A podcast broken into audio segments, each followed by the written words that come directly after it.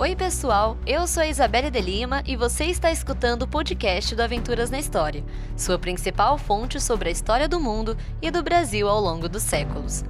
No episódio de hoje, falaremos sobre a revolta causada pela morte de Sherlock Holmes. O texto é de Fábio Previdelli. Solta a vinheta e vamos para a história!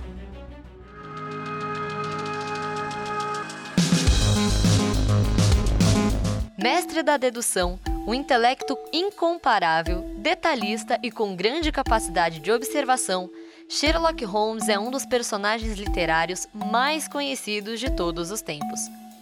Criado por Sir Arthur Conan Doyle, suas histórias foram acompanhadas por uma legião de fãs a partir do século XIX.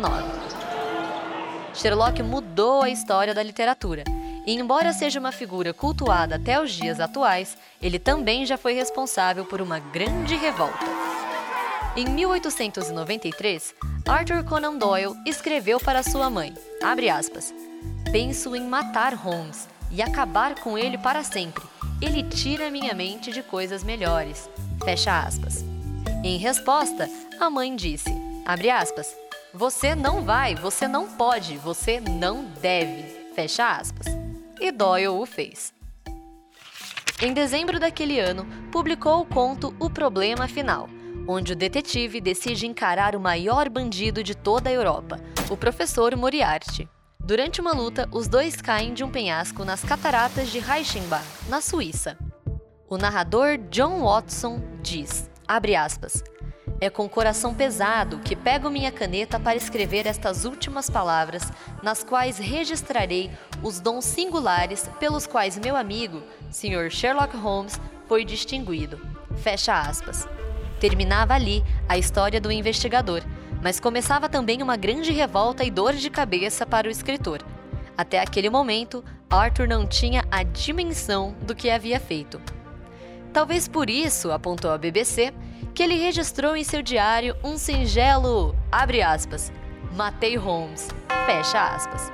Em outra passagem, mais tarde, ele acrescentou, abre aspas, tive uma overdose tão grande dele que sinto por ele o mesmo que sinto por patê de foie gras, do qual uma vez comi demais, de modo que o nome dele me dá uma sensação doentia até hoje, fecha aspas.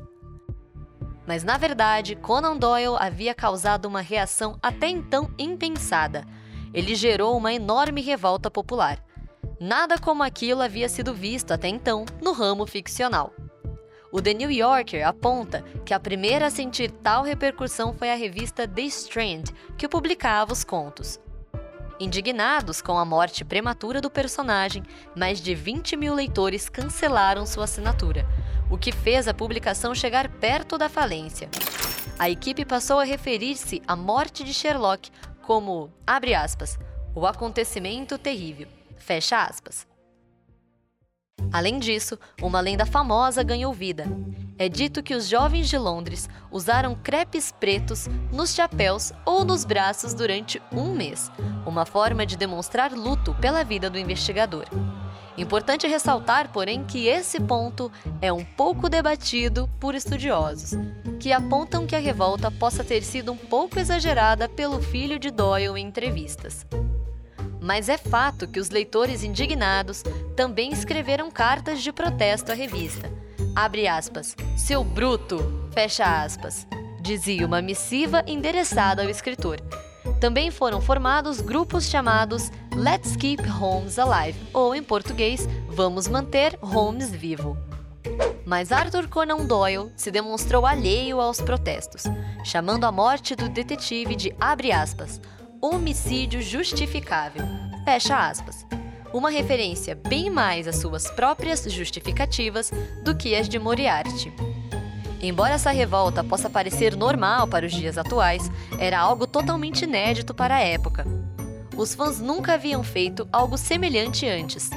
Inclusive, disse a BBC, o conceito de fãs nem sequer era usado direito. A abreviação da palavra fanático havia sido inserido há pouco aos entusiastas de beisebol. Até então, os leitores aceitavam o que acontecia nas páginas dos livros e contos, mas com Arthur as coisas foram diferentes. eles passaram a levar a cultura popular para sua vida pessoal e demonstraram frustrações caso a escrita não atendesse a certas expectativas. Eles pareciam esperar uma reciprocidade por uma história que amavam tanto. Em outras palavras, os leitores de Sherlock Holmes criaram o primeiro fandom da história. Indo além, os leitores mais ávidos passaram a criar suas próprias histórias envolvendo as aventuras de Sherlock Holmes e Sr. Watson, o que hoje já estamos acostumados a consumir como fanfics ou a ficção de fãs. Sherlock Holmes apareceu pela primeira vez em 1887, na revista Beatles Christmas Annual, na história Um Estudo em Vermelho. O personagem se tornou extremamente popular desde o primeiro conto. Mas isso também fez Arthur Conan Doyle se arrepender de tê-lo criado. Segundo a BBC, o autor entendia que suas histórias ofuscaram seu trabalho considerado mais sério, como seu romance histórico Micah Clark. Mas os leitores não se importavam com isso. Eles faziam filas nas bancas todos os dias que uma nova história de Holmes era publicada. Por conta disso, aponta o The New Yorker, um historiador disse que Arthur Conan Doyle era tão conhecido quanto a Rainha Vitória. É importante ressaltar que os leitores de Sherlock eram pertencentes à classe média emergente, do qual os tipos de gostos eram menosprezados pelos críticos snobs e burgueses, que viam os contos como populistas. O historiador David Payne os descreve como, abre aspas, em grande parte de classe média baixa ou média das cidades. Uma escola não intelectual e não pública, mas trabalhadora em ascensão. Fecha aspas. Para eles, o The Strange direcionava o que hoje conhecemos como ficção high concept, de alto conceito, que pode ser facilmente apresentado com uma premissa sucinta, como obras de Júlio Verne. A procura pelas histórias do investigador eram intermináveis, e a revista pagaria o que fosse necessário para Doyle continuar com elas. Mas o autor não pretendia passar o resto da vida escrevendo crimes fictícios. Ele só queria ganhar dinheiro para apoiar sua verdadeira arte, romances com nuances políticas. Em 1893, Arthur Conan Doyle já estava farto. Aos 34 anos, queria ser como Sir Walter Scott, então decidiu fazer com que o professor Moriarty empurrasse Holmes cachoeira abaixo. Por oito anos, a história se manteve. Em 1901, a pressão pública foi tamanha que ele escreveu uma nova história, O Cão dos Baskervilles, apresentando Holmes e uma jornada antes de sua queda. Dois anos depois, A Casa Vazia deu um passo adiante ao ressuscitar Sherlock apontando que ele não havia morrido, mas forjado seu fim. E os fãs voltaram a sorrir. O tempo entre sua morte e seu retorno é conhecido como o Grande Hiato. Após a volta, Arthur Conan Doyle continuou escrevendo novas histórias sobre Sherlock Holmes até 1927, com A Inquilina de Rosto Coberto, um caso de Sherlock Holmes, sendo a última delas.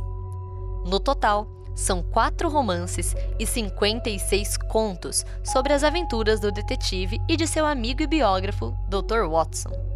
As escritas serviram de inspiração para diversas obras literárias, séries de TV e até mesmo filmes por mais de 100 anos. Sherlock Holmes não só mudou a vida de Arthur Conan Doyle, como também a literatura. Pessoal, o podcast do Aventuras na História vai ficando por aqui. Mas antes, não deixe de nos acompanhar nas nossas redes sociais oficiais que estão aqui, presentes na descrição deste episódio, para ficar por dentro dos próximos episódios e dos nossos conteúdos. Valeu e até a próxima!